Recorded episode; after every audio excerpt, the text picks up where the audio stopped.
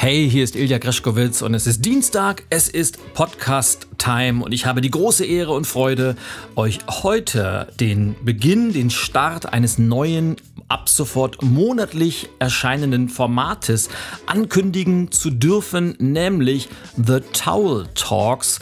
Change meets Leadership, Leadership meets Change. Monatliche Diskussionen nach dem Motto zwei Stühle, eine Meinung, die ich gemeinsam mit äh, Nils Brabant führe und zum Beginn haben wir uns ein spannendes Thema ausgedacht, beziehungsweise ich habe mir ein spannendes Thema ausgedacht, denn das Konzept dieser Serie ist wie folgt. Wir treffen uns unvorbereitet zu einem Talk, zu einer kleinen Fachdiskussion und einer der beiden Gesprächspartner, in diesem Fall ich, denkt sich ein Thema aus, von dem der andere nicht weiß, wie es lauten wird. Und ja, das Thema der ersten Folge, das ich mir ausgedacht habe, lautet einfache Lösungen für komplexe Probleme. Was ist besser? Einfache Lösungen oder komplizierte Herangehensweisen oder ist die richtige Lösung irgendetwas in der Mitte? Wenn euch das Format gefällt, dann schreibt mir gerne eine Mail, hinterlasst mir auf iTunes eine Bewertung oder schreibt mir auch gerne eine Mail mit äh, Themenwünschen für dieses Format oder auch sonst für den Podcast. Und nun wünsche ich ganz, ganz viel Spaß und Freude mit der ersten Folge der Towel Talks. Und warum das Ganze Towel Talks heißt, das erkennst du, wenn du die Episode dir auf YouTube anschaust. Gib einfach bei YouTube meinen Namen Ilja Greschkowitz ein, abonnier dort meinen YouTube-Kanal und du siehst, warum das Ganze The Towel Talks heißt. Nun aber ganz, ganz viel Spaß. So Nils, dann lass uns heute mal über ein Thema reden, nämlich ähm, einfache Lösung und komplexe Rahmenbedingungen. Denn ich glaube, wir leben in einer Zeit, wo man sagen kann, dass die Rahmenbedingungen sowohl in der Wirtschaft als auch in der Gesellschaft immer komplexer werden. Veränderung ist ja mein Thema, du beschäftigst dich ja auch viel damit. Und die ganzen Geschichten, die sich wandeln, werden intensiver, sie passieren immer schneller und vor allem im Unternehmenskontext, sie werden komplexer, weil so viele Faktoren eine Rolle spielen. Und da gibt es ja zwei Arten, wie man damit umgehen kann. Das eine sind, die sagen, wir setzen auf einfache Lösungen, also drei Schritte, um XYZ zu erreichen. Und die zweite Richtung ist, wir brauchen für komplexe Herausforderungen auch komplexe Lösungen. Und da würde ich gerne heute mit dir drüber diskutieren. Klingt gut, geht los. Ja, bitte. Ich spiele dir den Ball gleich zurück. Übrigens, tolles ah, okay. Ja, gerne. Also wichtig ist dabei natürlich erstmal, wir müssen eine Sache unterscheiden. Das Wort komplex wird häufig falsch verwendet. Wir müssen erstmal unterscheiden zwischen komplex und kompliziert. Also mal so ein Beispiel. Ein Automotor ist kompliziert. Ist nicht einfach zu verstehen, aber wenn ich mich jetzt wirklich hinsetzen würde, dann würde ich irgendwann verstehen, wie der funktioniert, weil es ein kompliziertes System ist. Ein komplexes System heißt, wir haben Dinge, die liegen außerhalb unserer Kontrolle. Das ist genau das, worauf du ansprichst. Wir haben in der Tat komplexe Systeme, auch und gerade im Unternehmenskontext Einfache Lösungen, da sprichst du mit mir genau den richtigen an, wenn es um einfache Lösungen geht. Ja. also, also ich bin ein, ich, ich bin ein Freund von, von einem wirklich gerade ausgerichteten Pragmatismus. Dinge zu erledigen, wenn sie einfach zu erledigen sind, macht Sinn. Dinge zu verkomplizieren, nur weil sie kompliziert erscheinen sollen, macht keinen Sinn. Was aber meiner Ansicht nach nicht zielführend ist das, das, das ist so ein bisschen wie diese typischen Bücher, die man irgendwo in irgendwelchen Flughafenbuchhandlungen findet. Drei Schritte zur besseren Führungskraft, äh, sieben Schritte zum besseren Verkäufer und 19 Schritte für ein freieres Leben. Diese Dinge, die, die machen eins, was für mich nicht in Ordnung ist. Es ist einfach, es ist, es ist in Ordnung, Dinge einfach zu machen, wenn sie einfach zu lösen sind.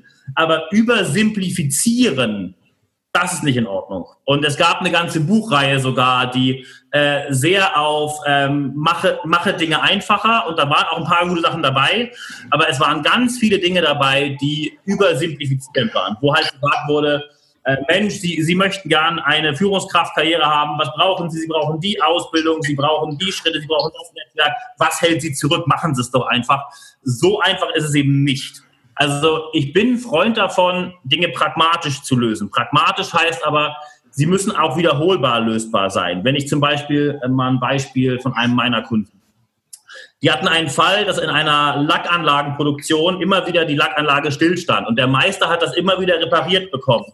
Ist natürlich toll, wenn jemand vor Ort ist, der es immer wieder repariert bekommt, wenn es ausfällt. Nur irgendwann ging dieser Meister eben in Ruhestand und jetzt sieht die Lösung so aus, dass sie den Meister aus dem Ruhestand anrufen, statt mal endlich zu sagen, dass sie jemanden dahin stellen, der das vernünftig regelt oder dass sie sich einen vernünftigen Supportpartner holen oder einen Werkstattpartner, weil wenn irgendwann dieser Meister im Urlaub ist, nicht da ist, was machen sie dann? Und ich glaube halt, was sie machen ist nichts, also Stillstand.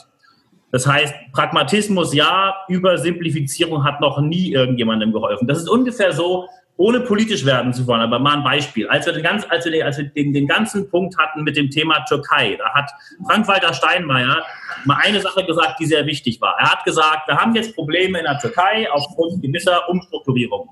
Würde ich jetzt sagen, wir brechen den Kontakt ab, wir schmeißen sie alle raus, wir ziehen eine klare Linie, bekomme ich sofort Applaus von ganz vielen Stellen. Bringt das Europa weiter? Nein. Äh, bringt das die Verhandlungen mit der Türkei weiter? Nein. Schafft das mehr Demokratisierung? Nein. Hilft das den Menschen vor Ort? Nein. Diese einfachen, stumpfen Lösungen, so Richtung AfD wird es schon richten, haben noch nie zu irgendeiner Lösung geführt. Deswegen Pragmatismus ja, Übersimplifizierung schädlich. Jetzt wage ich zu behaupten, weil ich logischerweise, ich habe ja nicht umsonst ein Buch geschrieben, das einen Satz aufgreift oder aufgegriffen hat, den du gerade auch genannt hast, nämlich mach es einfach. Und das ist eine meiner, meiner großen Philosophien. Und ich glaube eben, dass viele dieser vermeintlich einfachen Lösungen, weil einfach heißt ja nicht gleich leicht, das muss man auch mal ein bisschen unterscheiden. Äh, einfach heißt eben nicht super kompliziert gemacht. Und ich glaube, dass manche Lösungswege so einfach sind, dass die Leute sagen, das ist mir zu einfach und es daher nicht mehr machen. Und ich glaube einfach, selbst bei sehr komplexen Herausforderungen ist man gut beraten, wenn man das Ganze in einfache, leicht verdauliche Häppchen aufteilt und diese Dinge dann wirklich durchzieht. Also mal ein Beispiel, wenn es um das Thema Veränderung oder Erfolg im Geschäftsbereich geht, wenn du nochmal drei Schritte anwendest, sagen wir mal, du triffst eine echte Entscheidung, eine Entscheidung, ich mache jetzt was neu, dann hast du ein, ein klar formuliertes Ziel, vielleicht sogar eine Unternehmensvision drüber und du kombinierst das Ganze mit der guten, alten, harten Arbeit und vielleicht noch ein bisschen Disziplin dazu, wirst du immer Erfolg haben, egal wie du das auch definierst. Ja, soweit stimme ich dir zu. Wichtig dabei ist natürlich, dass du sehen musst, wenn wir jetzt wenn wir jemanden haben, also erstmal das Hauptproblem ist, und, und, und, da gebe ich dir jetzt recht, wir sehen ganz oft bei Führungskräften, auch in den Führungsseminaren und Vorträgen, die gebe, ganz oft wird schon mal keine echte Entscheidung irgendwo mehr getroffen. Also jede Kleinigkeit wird hocheskaliert, hocheskaliert, hocheskaliert, bis irgendeine Ebene sagt, bei mir hat das gar nichts verloren, dann wird die Ebene darunter gezwungen, eine Entscheidung zu treffen. Und das hat mit der echten Entscheidung halt nichts zu tun.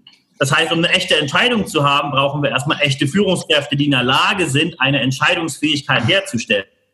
Also mal so ein Beispiel für echte Entscheidungen, wo es gar nicht so kompliziert war. Das war jetzt gerade gestern mit einer Doku auch auf, äh, ich glaube, das war ZDF-Info, wenn ich mich richtig erinnere. In Mechelen, in Belgien, gab es große Probleme äh, durch Zuwanderung, Kriminalität. Ähm, eine extrem rechte Gruppierung war bei über 30 Prozent.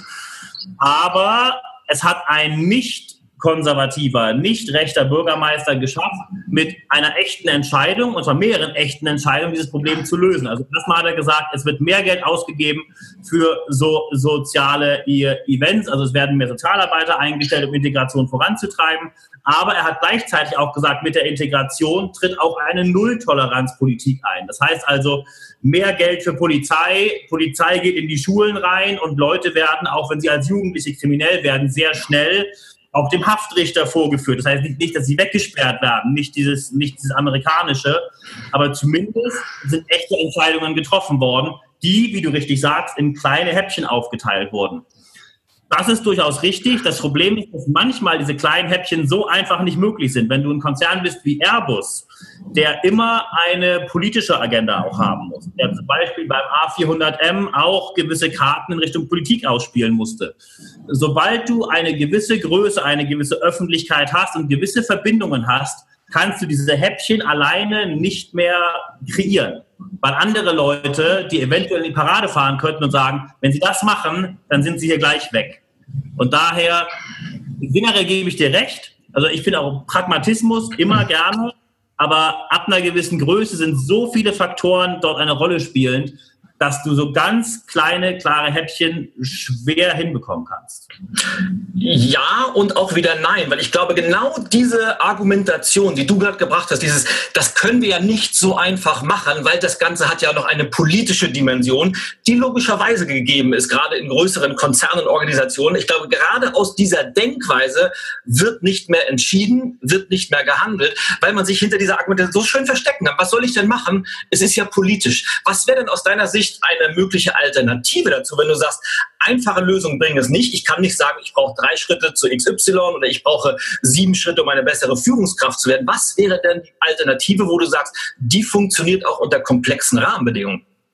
Meiner Ansicht nach, wenn du diese Öffentlichkeit hast und du hast eine politische Komponente, also wichtig, Politik erstmal als Schutzschild zu benutzen, du kannst nicht entscheiden, ist Unsinn. Als Führungskraft ist deine originäre Aufgabe, Entscheidungen zu treffen. Ich finde es immer spannend, wenn Führungskräfte mir in Seminaren sagen, ja, aber was ist, wenn meine Entscheidung falsch ist? Simple Antwort, dann tragen Sie die Konsequenzen davon. Das, deswegen sind Sie Führungskraft, deswegen, deswegen verdienen Sie auch mehr Geld. Wenn die Entscheidung übrigens richtig ist, dann bekommen Sie auch sehr viel mehr Geld als jeder andere. Ähm, meiner Ansicht nach muss diese politische Komponente weit vorher eingebunden werden. Wenn ich halt nie Kontakt zur Politik pflege, dann auch versuche, und das ist auch ganz wichtig, Führungskraft bin, muss ich mich auch politisch, wenn ich politisch verbandelt bin, klar positionieren.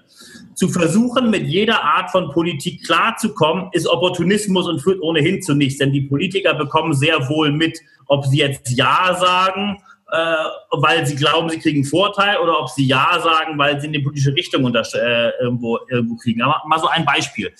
Hätte VW in kleinen Schritten gesagt, das, das, das, das, das machen wir jetzt, hätten die mit Sicherheit nicht bekommen, wo, wonach es derzeit aussieht, dass derzeit ein Fonds eingerichtet wird zur Umrüstung von Dieselfahrzeugen, wo natürlich die Autoindustrie auch beteiligt werden soll.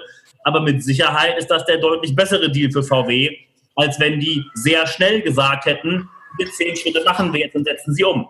Die haben die politische Karte und vor allen Dingen die wirtschaftliche Karte, die sie in der Hand haben, mit allen Jokern, die sie da haben, meiner Ansicht nach sehr gut ausgespielt zumindest im Hinblick auf Betriebsergebnis. Ob das jetzt gesellschaftlich besonders förderlich ist, ist eine völlig anderen Agenda. Aber dadurch, dass sie eben nicht alles so schnell und leicht gemacht haben, haben die meiner Ansicht nach bisher mehr erreicht. Das heißt, deine Lösung wäre aussitzen, abwarten? Auf keinen Fall. Aussitzen und abwarten ich, äh, führt zu gar nichts, weil dann werden irgendwann andere Leute über mich entscheiden. Ich muss die politischen Netzwerke oder die Netzwerke, die ich drumherum brauche. Mal ein Beispiel, ähm, wenn wir Firmen haben, die arbeiten in Deutschland und die sind auch in den USA vertreten und irgendwann gibt es irgendwelche Datenskandale. Ähm, mal ein Beispiel, einer unserer Kunden, die machen Internet Load Balancing, das heißt also, man kann also verschiedene man kann im Endeffekt ganze Netzwerke auslagern. Deren Hauptzentrale ist aber in den USA. Und natürlich fragten jetzt Kunden, die halt sagen, wenn wir sie jetzt benutzen, wenn die amerikanische Regierung fragt, kann ich in die Daten mal reingucken, dann wird ihre Firma doch Ja sagen. Und die waren zum Glück darauf vorbereitet und konnten halt Fälle nachweisen, dass bisher jede Firma, die von den USA hart gefragt wurde, ob sie die Daten hergibt, am Ende die Daten hergegeben haben. Völlig egal welche. Du musst aber vorbereitet sein auf das, was passiert, bevor es soweit ist, dass sich jemand fragt. Und das passiert eben meiner Ansicht nach viel zu wenig. Wenn ich halt sehe, dass Leute halt sagen, ja, es ist politisch, mal schauen, mal sehen. Das führt nur zu einem, dass Leute glauben, a, es wird nicht ehrlich ausgesprochen, was passiert, und b, äh, irgendwie werden wir hingehalten, wahrscheinlich, weil noch viel, viel mehr Leichen im Keller sind, die jetzt versucht werden zu entsorgen. Meiner Ansicht nach, und Andy Lopata hat dazu ein sehr gutes Buch geschrieben, Recommended, äh, wie man sehr gut Netzwerke aufbaut, Netzwerken kann und empfohlen wird, unter anderem auch. Diese Netzwerke muss ich aufbauen, bevor ich sie brauche und auch pflegen, bevor ich sie brauche. Dann in der Tat bin ich auch, und das geht wieder sehr viel näher an deine Richtung, bin ich deutlich schneller entscheidungsfähig. Das heißt also, ich kann viel schneller Dinge entscheiden, auch viel, Dinge schneller auf, äh, viel schneller Dinge auf die Straße bringen. Das heißt aber nochmal nachgefragt, was ist denn jetzt deine konkrete Lösung als Alternative zu diesen einfachen Schrittlösungen? Also wichtig erstmal, ich muss mir einen Blick über, also ich muss mir einen Blick über die gesamte Landschaft machen. Das heißt, wenn ich jetzt eine schnelle Entscheidung treffen würde, ist die Wahrscheinlichkeit, dass ich irgendwas übersehe in komplexen Systemen gigantisch hoch. Das heißt also, mein erstes Statement muss halt sein, das ist wichtig, mit einem klaren Zeitfenster, wo ich jetzt sage, das ist aktuell die Lage, das ist das Zeitfenster, wo wir uns Überblick überschaffen müssen. Danach muss eine klare Entscheidung kommen. Das ist eindeutig. Aber wenn ich in komplexen Systemen versuche, Dinge sehr schnell zu lösen, das hat man in der Medizin gesehen, wenn in der Medizin eine Forschung nicht lang genug betrieben wurde und die Experimente und Probeläufe nicht exzessiv genug betrieben wurden, dann kam immer Jahre später heraus, welche gigantischen Nebenwirkungen es gibt, die man nicht entdeckt hat. Deswegen das, das Verschaffen einer, einer, eines Überblicks über die Gesamtlage ist meiner Ansicht nach unabdingbar, bevor ich dann, aber das ist wirklich wichtig, dann wirkliche Entscheidungen treffen, die ich auch dann umsetzen muss. Also dann darf nicht rauskommen, ja, ähm, wir haben ja ein komplexes System und müssen halt schauen, äh, wie es aussieht und wir werden da alles Mögliche versuchen, um rückhaltlos aufzuklären, einen echten Neubeginn zu starten. Dann fühlen Leute sich verschaukelt. Sobald man in diesen Sprech reinkommt, ist es vorbei. Also ich sehe schon, wir sind gar nicht so weit auseinander, weil es geht, glaube ich, vor allem darum, Dinge nicht zu sehr zu verkomplizieren, weil das stelle ich immer, immer wieder fest, ähm, gerade wenn ich mit äh, entweder angehenden Unternehmern oder schon sehr gestandenen Unternehmern in, in Coachings oder Beratung bin, äh, die machen Dinge so kompliziert und ver, ver, verzetteln sich so sehr in der eigenen Analyse, dass sie es völlig verpassen, die, die einfachen Dinge umzusetzen und zu machen und immer sagen, na, so einfach kann das ja nicht sein. Und dann sage ich immer, doch, ist es. Sie müssen es noch machen. Genau. Und da wiederum gebe ich dir vollständig recht. Wenn, also gerade bei, da würde ich vor allem gerade angehen, Unternehmer. Da sitzt man im Coaching und sagen, ja, und wenn ich dann bei einem Vorstand sitze, mhm. dann, dann muss ich einen Foliensatz bereit haben mhm. mit der Firmenvision, dann muss ich mal vier Wochen jetzt Folie für die Firmenvision erstellen. Nein. Da, weil mhm. die, dieses Problem bei irgendwelchen Vorständen im Büro zu sitzen, stellt sich wahrscheinlich im ersten Jahr überhaupt nicht ein. Das Wichtigste am Anfang wird erstmal sein, was ist meine Dienstleistung, was ist mein Mehrwert, was ist der Vertriebsweg von diesem Mehrwert und dann verdammt nochmal Kunden kontaktieren, und zwar proaktiv. Äh, da, also gerade Trainer und Berater. Aha, da haben wir also gerade eine Drei-Schritte-Lösung von dir bekommen. Ja, richtig, in dem die allerdings in dem die Fall, ich gut finde, die ich gut finde, weil sie einfach ist. Wenn man das umsetzt, dann wirst du, dann wirst ja, du Erfolg haben. Genau.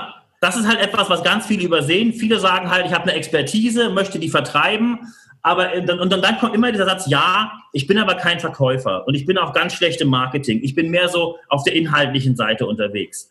Das wäre so, als wenn Coca-Cola sagen würde, wir haben hier ein super Getränk, da haben wir hier eine Million Liter produziert und wir hoffen jetzt mal, dass jemand an der Halle vorbeifährt, das sieht und vorbeikommt und fragt, ob sie es kaufen dürfen. Und mit derselben Wahrscheinlichkeit werden diese Experten auch gebucht. Ich brauche etwas Proaktives. Und dieses Proaktive heißt, ich muss eine klare Entscheidung treffen, wie ich mich positioniere, aufstelle und diesen Mehrwert eben auch aktiv kommuniziere.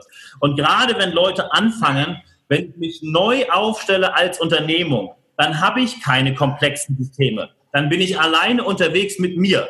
Wenn ich mit mir selber schon ein komplexes Problem habe, dann braucht man einen guten Therapeuten. Ja, aber dann, dann ist man auf der Unternehmerseite auch erstmal noch nicht so gut aufgehoben. Wenn ich anfange, dann in der Tat ist es wirklich so, dann kann man kein komplexes System haben. Dann kann man den Leuten ganz klar sagen, hier ist die Herangehensweise, das bitte jetzt machen. Übrigens ganz korrekt, das merken ganz viele Unternehmen.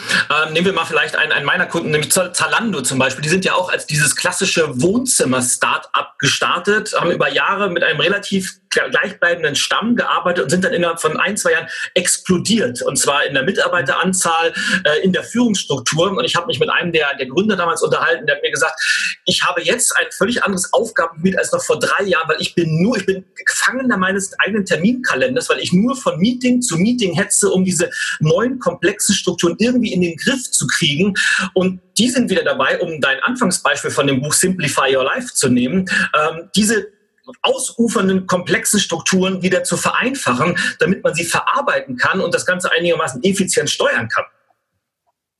Richtig, und das ist etwas, wo ähm, also vor allen Dingen bei, bei solchen Dingen, ich kann natürlich jetzt in diesen Kunden nicht so tief reinschauen, aber in der Sekunde, wo Führungskräfte mir sagen, dass sie komplett fremdgesteuert sind, dann sind wir uns, glaube ich, einig, haben wir irgendwo ein Problem.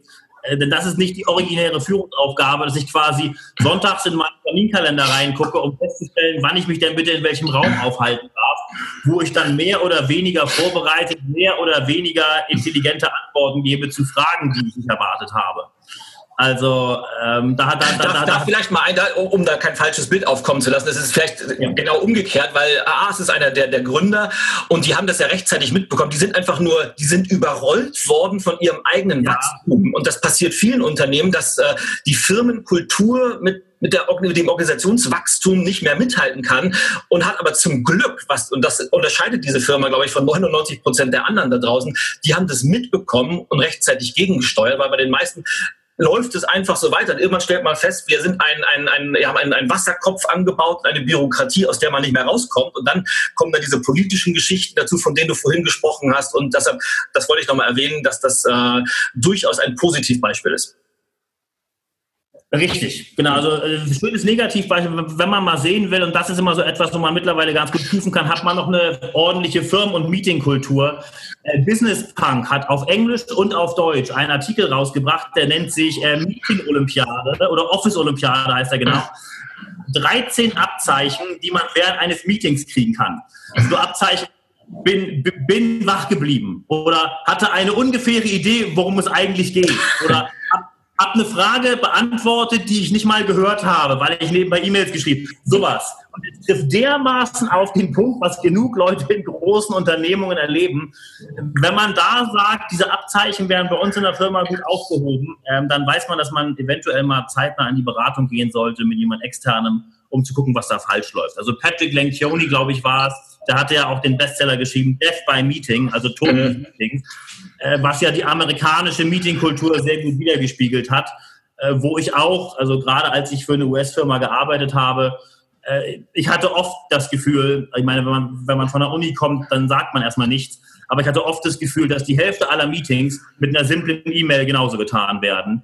Aber wir haben uns halt immer getroffen, weil es halt die Kultur war, wie, wie mir gesagt wurde, und haben die Hälfte der Woche auf sinnlosen Meetings und da haben wir es wieder. Äh, simple E-Mail hätte es auch getan. Unterschreibe ich hundertprozentig, weil bei den meisten Meetings, und da werden ich, falls ein paar Konzernführungskräfte äh, zuhören oder zuschauen jetzt, die meisten Meetings werden sowieso nur PowerPoint-Diagramme abgelesen und zwar Wort für Wort. Da wird das Ganze nochmal ja. als Memo verteilt. Das, das hätte ich mir auch per E-Mail in fünf Minuten in der Bahn durchlesen können. Dann wäre ich auf dem gleichen Wissensstand gewesen und hätte die 90 Minuten produktiv für meinen Job aufwenden können. Und dann stelle ich wieder fest, und da ist es gut, dass du das gesagt hast, dass man oftmals jemanden von außen sich holt, der mal mit einem frischen Blick drauf guckt und mal vielleicht so die ein oder andere heilige Kuh mal schlachtet und sagt, warum macht ihr das überhaupt so? Und dann ist es immer, naja, das kann man ja nicht so einfach ändern, weil es ist halt so. Und oftmals ja. dann, wäre es dann doch mit einer einfachen Lösung getan, dass man sagt, okay, ab sofort nur noch ein Meeting im Monat, die restlichen per E-Mail, was auch immer das sein könnte nachher.